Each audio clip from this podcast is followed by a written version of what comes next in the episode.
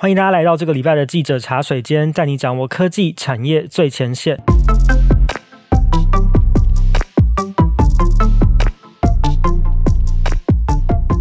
大家好，我是数位时代的记者静远。我们在每一集的节目里面呢，会邀请一位数位时代线上的记者来跟我们一起喝杯茶，聊聊采访线上的第一手观察跟真心私房话。那今天我们要聊的是十年的故事哦。坐在我对面的是数位时代的资深记者君毅，君毅欢迎你来。大家大家好，我是君毅。好，最近新闻很红的一个消息就是苏打绿他们重新拿回了苏打绿的这个商标，他们可以重新用这个苏打绿的名字去做演出啊，发音乐。那讲到苏打绿，其实我高中的时候很喜欢他们一首歌，叫做《十年一刻》。那这个应该算是稍微比较偏冷门一点的歌曲了。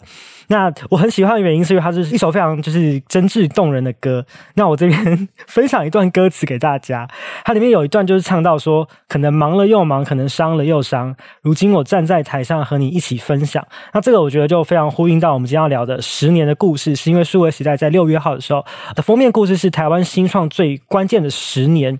那台湾新创从一走到十这十年的这个酸甜苦辣，我觉得用十年一刻的这个歌词跟他想要传达的情境来形形容的话，应该是非常贴切的。那大家如果有在看新闻的消息，会注意到，在过去一段时间，包括我们很熟悉的 Gogoro 或者是 Just Kitchen，然后 Appier 这些新创，他们都到不同的国家海外去上市了。那我看君毅在杂志的报道里面有提到一个，就是林之晨 AppWorks 董事长林之晨，他十年前在中国的一个。场景，他说他那时候到中国的咖啡厅的时候，他都可以听到坐在旁边的人，那可能是新创他们在 pitch 他们想要讲的东西。然后在那个时空背景下面，他在台湾的咖啡厅比较常会碰到就是保险业务员在推销保险。但是这个时间时间轴拉回到十年后的今天，在台湾的咖啡厅现在已经可以听到更多的新创他们在 pitch。那我觉得林志成有一个形容我蛮喜欢的，他说台湾的新创环境过去曾经像是荒芜的沙漠，现在已经是一片。热带雨林，那我自己就一开始很好奇哦，为什么是热带雨林？这大概是一个什么样子的感觉？嗯，我觉得，我觉得先讲一些历史背景好了。嗯，我大概是我大学四年级的时候开始做编译，我从编在其他的科技媒体做编译起家。嗯，然后那时候就能发现国外很常出现的一个单字就是 startup。然后我那时候做编译，当然会去找去相对应的中文翻译嘛。然后在那个时候，我是在台湾是找不到 startup 的中文翻译的。我们现在已经很习惯说新创公司，那时候直接用 startup，对，我们就直接用 startup。然后在中国那边是用初创公司嘛，嗯，初创。然后那时候我蛮讶异，说，哎，我们台湾竟然找不到一个对应的词。那陆续呢，才后来才大家才开始慢慢捡起哦，这个新创公司的这个词。然后从我以前在当编译的时候就可以发现。那时候台湾的环境对于新创的了解是不足的，那很多的我们在国外常常听到说车库创业嘛，嗯，对。那在台湾其实更贴切的应该是顶家创业啦，嗯、因为台湾车库可能没有这么大，嗯、套房或顶楼加盖，他们都在顶楼加盖里面创业，然后整个环境对于新创者来说是没有这么支持的。除了资金在取得方面有一些困难之外，其实有一大部分的原因是过去十年里面我们在中国大陆那边。看到了很多发展机会，那我们西进中国大陆。那最终的结果是，当然有好有坏啦。那最近呢，我们才在重新捡回我们的创新能量。那就像刚才静远讲的，已经有越来越多的新创公司到海内外上市了。那包含刚才有提到的 Appier、Gogoro、嗯、或者是 Just Kitchen，甚至在台湾也有九一 APP 的呃上柜嘛。所以说，这给我们的一个讯号是，我们从九一 APP 来说好了。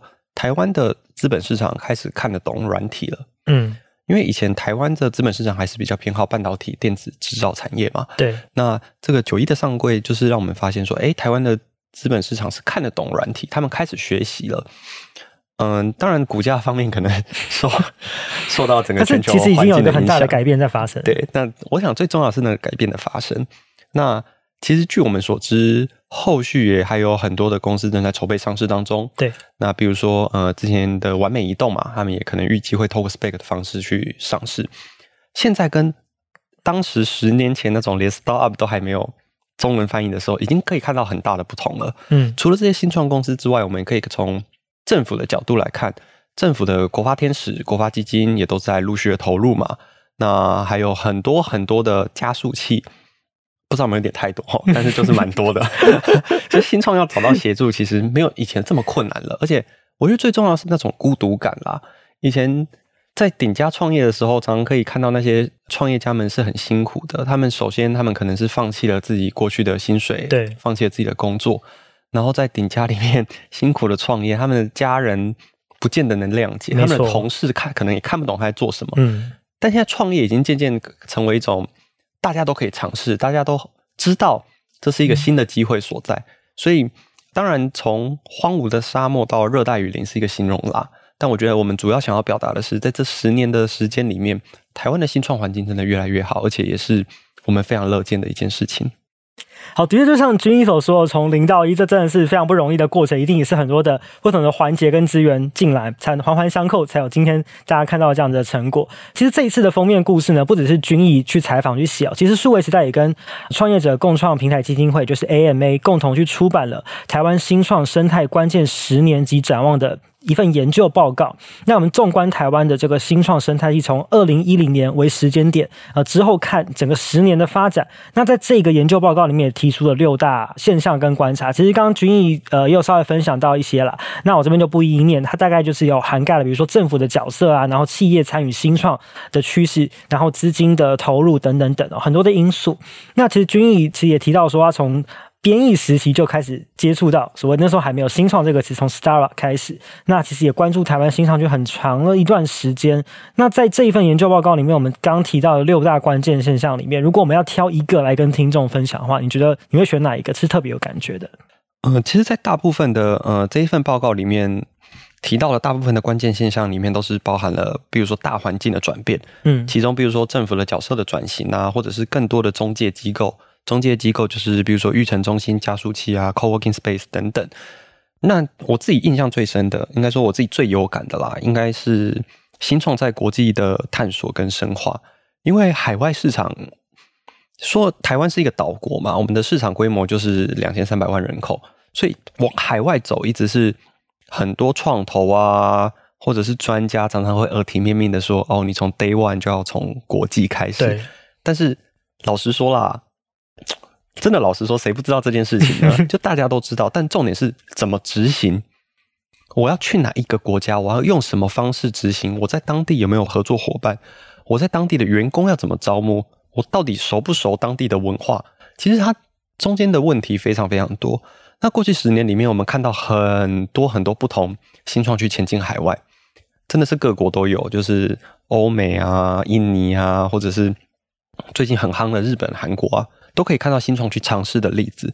那我觉得最近比较让我印象深刻的，会是我们这些海外布局真的看到了一些初期的成果。嗯，那比如说我们熟悉的 APR 好了，他们透过并购的方式，在日本买了一家公司，把他们的产品整合进自己的产品线。那这也是其中一种方式嘛。那或者是我们可以看到很多的公司，他们是往东南亚。我们其实也现在也不能说东南亚啦，因为东南亚其实是个。有多少个国家，它就有多少个市场，并没有一个市场叫做 东南亚。对，因为每一个市场都很碎片化嘛。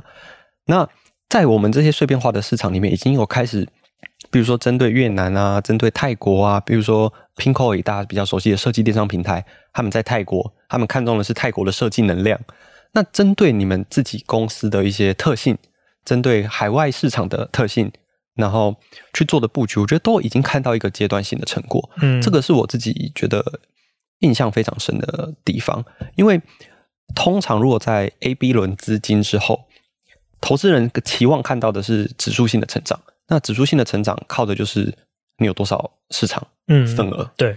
那我自己很喜欢拿 Amazing Talker 做例子，是因为他们算是一个无国界的服务，所以他们的服务可以迅速的，只要语系正确。然后，嗯，可以投一点行销广告下去尝试。他们其实可以在很多市场同时发展。他们的资产比较轻啦，就轻资产。这边补充一下，Amazing Talker 是一个线上语言教学的平台。哦、对对对，不好意思，以为大家都知道。OK，继续。所以在这样子的情况下，你是可以期望看到指数性的成长的。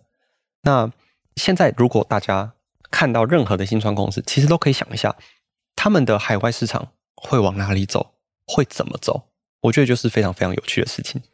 嗯，没错，呃，新创这个字出来之后，可能很多人会觉得好像离我有点遥远。可是我觉得这一次军英写这个封面故事很值得一看的原因，是因为我们这次数位时代的团队是以国际市场拓展募资金额、未来发展性还有上市进度，我们用这几个标准去帮大家选出十家最值得关注的新创公司。它其实在这个十家里面，等下会细谈到，其实有很多的品牌是我们日常生活当中就会使用到的服务跟产品，所以大家其实读起来其实会有蛮大的亲切感，跟生活的连接也是很够。你会觉得说，哇，我可能真的以前念书的时候就用这些产品，那一路成长到现在，你可以看到他们的整个格局是有很大的不同。那君毅在采访之前，一定也是做了非常多的功课。那从还没有采访之前，跟真的去跟这些新创团队实际去聊这十年的历程之后，有没有什么事情是你在采访过程当中比较意外的点？老实说，意外的点是比较少。那比较少的原因是因为我是跟这家公司、这些公司都有有一定的接触程度了，就是我可能都已经去访过一次、两次、三次了。对。那我们这次希望可以给读者的是，你就算完全不懂新创，你也可以知道他们在做什么，你可以知道他未来的发展策略，你可以知道他的利基点。我觉得这是我们这次比较强调的地方，因为当然我们都在新创圈里面啊，我们其实对这些公司都很熟，但对于一般大众来说，他们可能不会听过这些公司。那如果要分享一个我觉得比较有趣的地方的话，应该是算是奈能创办人的 Albert 的故事。因为呃，奈能是做 AI 晶片的公司，那他过去也接受过非常非常多台湾科技厂的投资，包含红海啊、华邦电啊，甚至是李嘉诚旗下的维港投资等等。他们在投资的进度上面是非常超前的。那我们其实也接触过一段时间了。那比较意外的是，他那时候跟我分享了他被追债的故事。然后，因为他说他那时候就是。可能财务上面啊，或者是跟员工之间，就是有一些不好的关系。那个时候是他创业大概多久之后的一个事情？哦，好像才刚创业不久，就还在美国的时候，哦，哦，很初期的时候。对，然后呃，那时候就是他说他被追债，然后小朋友也都受到威胁，我觉得很可怕哎。我们常常会听说，嗯、哦，创办人很辛苦啊，刚才提到顶楼加盖啊，但是有什么比家人被威胁安全？对啊，我就觉得哇，真的是很可怕哎，但。好在他是一路挺过来了啊！他那时候也分享说，他小朋友那时候晚上可能会睡不着啊，什么之类的，哦、这么这么可怕？对啊，哇！创业也是 真的是很不很可怕的事情。我觉得这是这次采访过程中我新听到的一个故事，就是嗯，真的是很贴切的，是说创办人的那些心态真的是要很坚强，因为我们现在当然是有，比如说 AMA 啊，有很多的群组啊，可以让创办人讲难听一点，互相取暖啊，好不好？嗯，但是其实很多时候创办人是没有人可以。协助他们的，他们就是一个人，然后要扛下这些事情。所以，Albert 这个故事，我真的觉得啊，台湾的创业家真的都很辛苦，应该是全球创业家都很辛苦啦。特别是台湾，可能不在我们前阵子那些大资金流动的 party 里面，我们台湾可能没有参与到这个 party 里面，但是我们的辛苦却是一样的。嗯，在现在这个时间点，新进来的创业家可能就。可以稍微比较好一点，就比较不会碰到像早期这么孤单，一个人要孤军奋战这样子的状况哦。前面有提到我们选了十家新创的故事，那我刚有跟大家分享说，很多都是跟我们的生活经验是很贴近的。那其实举几个例子，比如像像 KKday、FunNow、Pinkoi 这些品牌，一定大家。呃，多多少少都有曾经用过他们的服务，那甚至这些公司也是现在很多年轻的工作者会向往想要进入去工作的公司。那我想说，从一个比较生活经验的角度来跟大家聊吃喝玩乐的角度，在这个十家新创里面谈到吃喝玩乐，大概就是有 KKday 跟 FunNow。那十年的时间，君毅觉得他们最大的转变会是什么？其实最大的还是我刚才提到的海外市场跟商品策略的拓展啦。嗯、我们以海外市场来说的话。呃，因为 KKday 接连拿到蛮多的日本人投资，那包含 Line 啊，包含 Cool Japan Fund，Cool Japan Fund 就是日本一直有官方色彩的基金，他们主要是以推广日本文化作为主要投资目的，所以他们其实在日本的进展相当不错，目前已经有一万支日本的体验商品，然后他们当地的团队也有超过五十人的规模。那过去旅游业比较惨一点吧，他们当然也是日本也只能做国旅啊，对。那现在已经可以看出下半年开始会慢慢的开放嘛。他们这些日本一万支的商品，已经渐渐的要去拿来服务外国人。那当然是台湾人是他们的很重要的目标之一嘛，因为台湾人非常爱去日本玩。没错，对，就是大家也期待很久嘛，两年之后关了两年啦，就是大家已经很期待要去日本玩。那另外就是 FunNow 的话，他们就是触角的延伸，我觉得这个也是蛮有趣的策略，就是他们主打最后一刻的都会娱乐预定嘛，玩鸟商机嘛，这是他们的一些强调的点。过去我们可能会比较 focus 在啊住宿啊，或者是餐厅啊、按摩这些。对，然后这几年他们把触角伸往了美发美甲这种地方，我觉得其实也非常符合我们的期望，因为我自己虽然没有美甲的需求，但是我可以想象到有很多的呃男性、女性可能都有嘛，他们可能需要处理自己的指甲，他们是需要预定的。然后这又是一个我觉得很传统的产业，那可以透过我们台湾新创这赋予的一些创新的能量，让这整个产业变得更数位化一点。嗯，或者是他们最近切入了电影，其实他们切入电影的时候有点意外，意外的不是说哎你怎么会切入，而是你怎么现在才有？因为电影预定，如果静远你应该有看电影，你有几家 app？就是看华纳威秀啊、国宾，对对，就这些大的应该都会有。对，就你要有几个 app，你才能做对对对对做成这件事情。就是当然是他们有个人的会员经营的考量嘛。但我觉得有一个综合性的平台来做这件事情，对我来说是合理的。嗯，那今天方丈跳出来做这件事情，那当然背后是有一些困难嘛。比如说你跟电影院的串接啊，各个影城之间怎么谈？嗯，就是他们必须要做的功课。但他们终于推出了这项服务。那呃，我自己在近期就会去使用，因为他们有选位的服务。我觉得选位的服务很酷，就是他告诉你大家都选什么位置，热门热区这样。而且我很讨厌。啊，不是说很讨厌，我不喜欢跟店员讲太多话，不知道为什么，一个很奇怪。嗯、不用跟那个那个订票的那个人就是讲讲太多，你就直接手机上对，可以搞搞。记者平常要讲太多话，所以生活当中不想跟其他人讲话。所以我觉得如果能在线上就是完成这个，而且它也非常符合他们都会娱乐的这个宗旨，所以他们一直都保持在自己的核心上面去做发展。而且你看，从了过了这么多年，我一直也是跟着他们一起长大。所以你可以看到他们的触角越来越广，或者像 KKday 这样朝向海外发展，我觉得都是非常有趣，而且就像你刚才讲的，他们就是我们生活周遭感受得到的服务。对，在这个感受性上又多的，就更深入了一点。嗯，其实吃喝玩乐应该是也算是比较没有分国界啊，大家任何哪一国文化背景人都有这样子的需求。那其实刚才前面的分享里面，君毅也一直谈到就是国际化这件事情的重要性。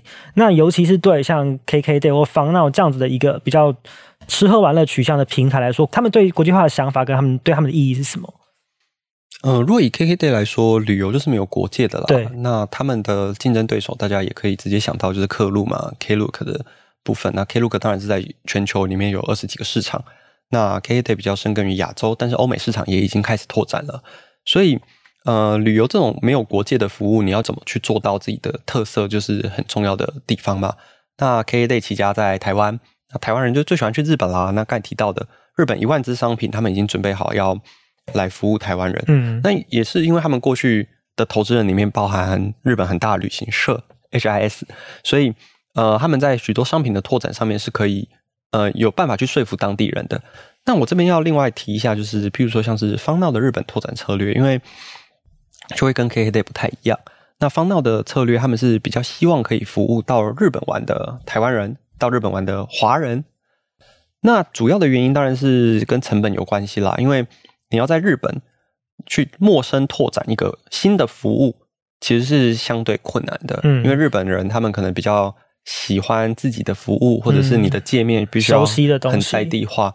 比如说像 Dcard 到日本去发展，他们其实也重新换了一个名字，重新去做他们新的品牌规划，都是为了去很符合去当地的厂商。那 FunNow 比较主打的是他们去服务到日本玩的华人啊，知道 FunNow 服务的人。我觉得这个就是你在现有资源，你能出什么牌，其实是每一家都是不一样的。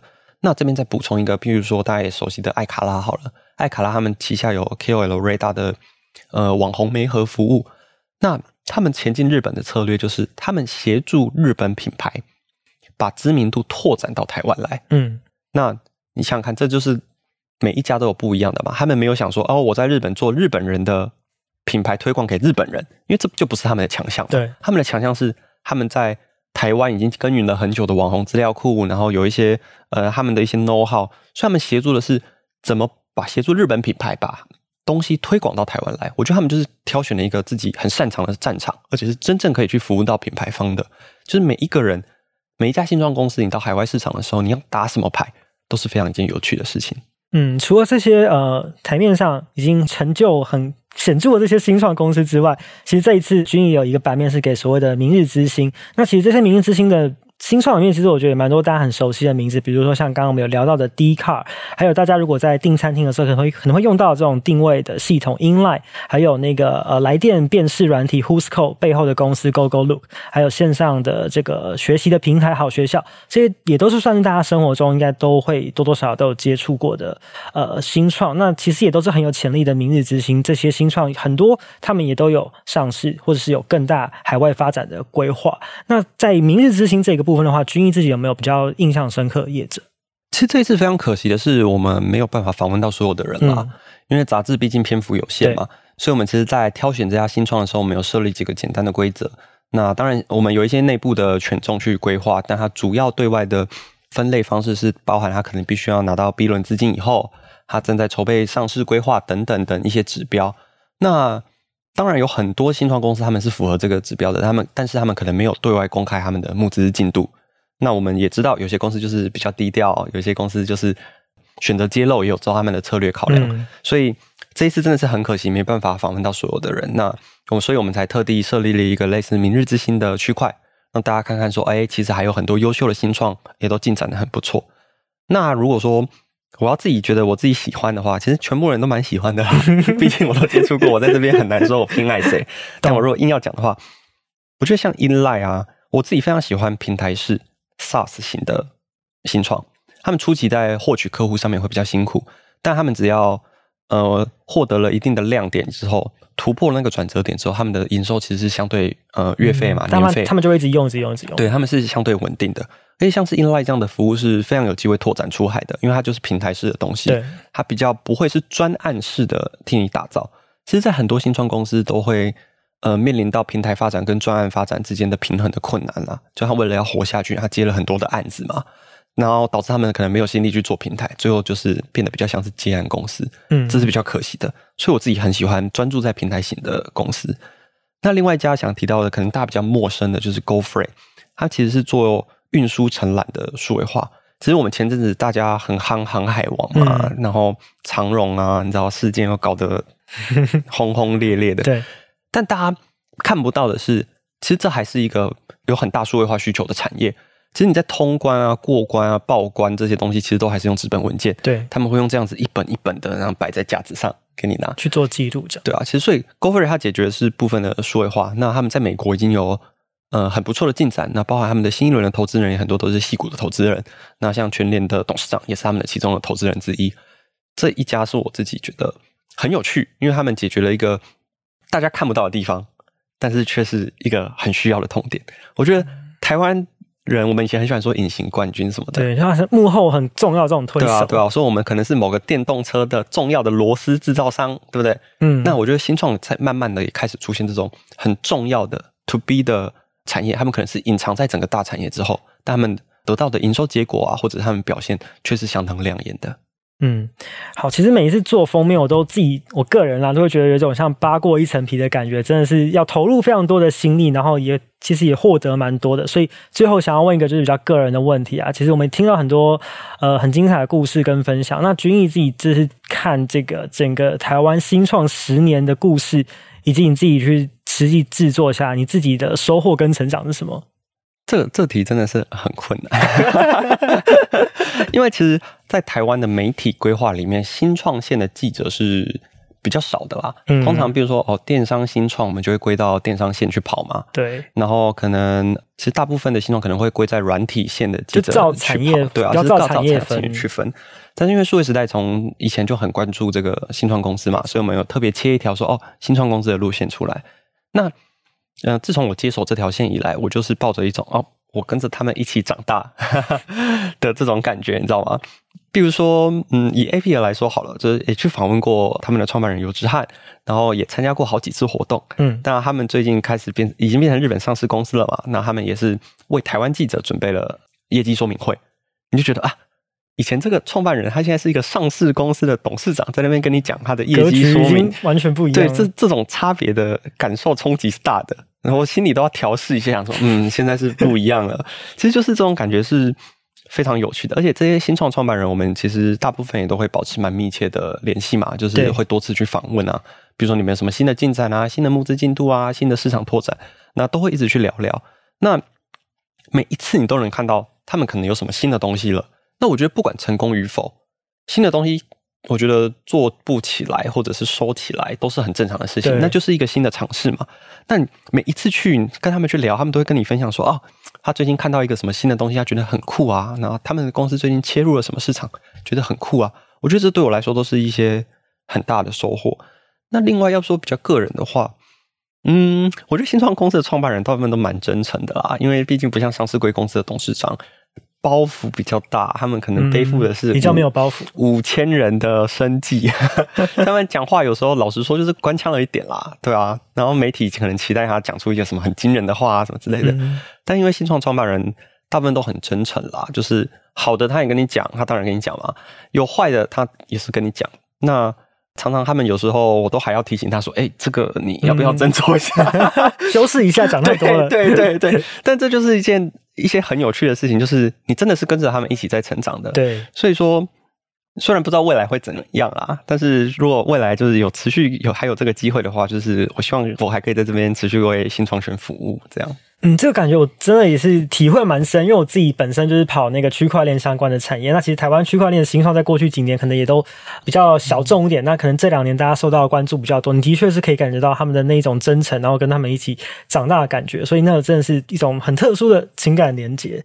好，今天很谢谢君毅的分享，我觉得非常的精彩。那大家如果还有哪一些想要听的主题或是人物私房话的话，你们也可以留言给我们。那你也可以追踪我们数位时代的 Podcast Line。IG 的账号，那你也可以在最新的呃零售通路或者是数位的平台上面去购买到数位时代最新一期的杂志《台湾新创最关键十年》。好，记得茶水间，我们下周再会喽，拜拜！谢谢大家，谢谢金源，拜拜。拜拜。